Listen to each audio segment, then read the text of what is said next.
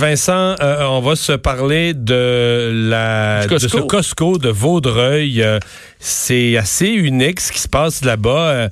Il y a une éclosion dans le Costco et là, on demande des mesures exceptionnelles. Oui, la ville de Vaudreuil sur le lac qui demande à des milliers de clients qui ont fréquenté le Costco de Vaudreuil-Dorion euh, de se placer en quarantaine parce que il y a eu des cas, deux employés du commerce qui donc ont fait leur quart de travail euh, pendant plusieurs jours à ce Costco euh, auraient pu contaminer des clients. Je vous donne les dates là, parce qu'on demande donc les clients qui sont allés à ce Costco entre le 31 mars et le 3 avril de se placer donc en quarantaine carrément pour 14 jours, comme ceux qui arrivent de, voyage. sont- Ils sont, à haut risque d'avoir été infectés. Parce que vous êtes à risque, effectivement. Euh, donc, on, euh, on explique que le premier employé infecté a fait son dernier quart de travail le 31 mars et l'autre le 3 avril.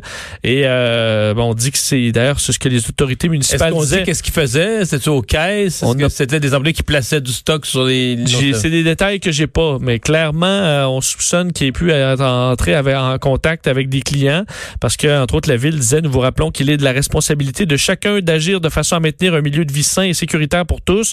Alors, ça implique pour les gens de se protéger et de protéger les autres en euh, faisant la quarantaine. Alors, quand même, si on s'imagine des gens qui plaçaient, par exemple, dans les boîtes les, euh, les produits, ça peut avoir mis des gens à risque. Quoique, euh, notre collègue Yves Poirier, qui est assez, je pense c'est Yves Poirier ou euh, nos collègues à TVA Nouvelle qui est allé faire un Vox Pop auprès des clients et euh, plusieurs euh, disaient qu'ils n'avaient pas eu peur et qui certains portent des gants ou d'autres et sont prudents. Alors, euh, mais que la municipalité faisait bien d'agir quand même avec prudence. Merci, on va faire une pause. Au retour, on va parler avec un chercheur du Centre national de recherche scientifique en France, euh, parce que là-bas, la réflexion est très engagée, en avance sur la nôtre, sur comment on peut sortir de ces confinements. Deux heures d'info. Le retour de Mario Dumont.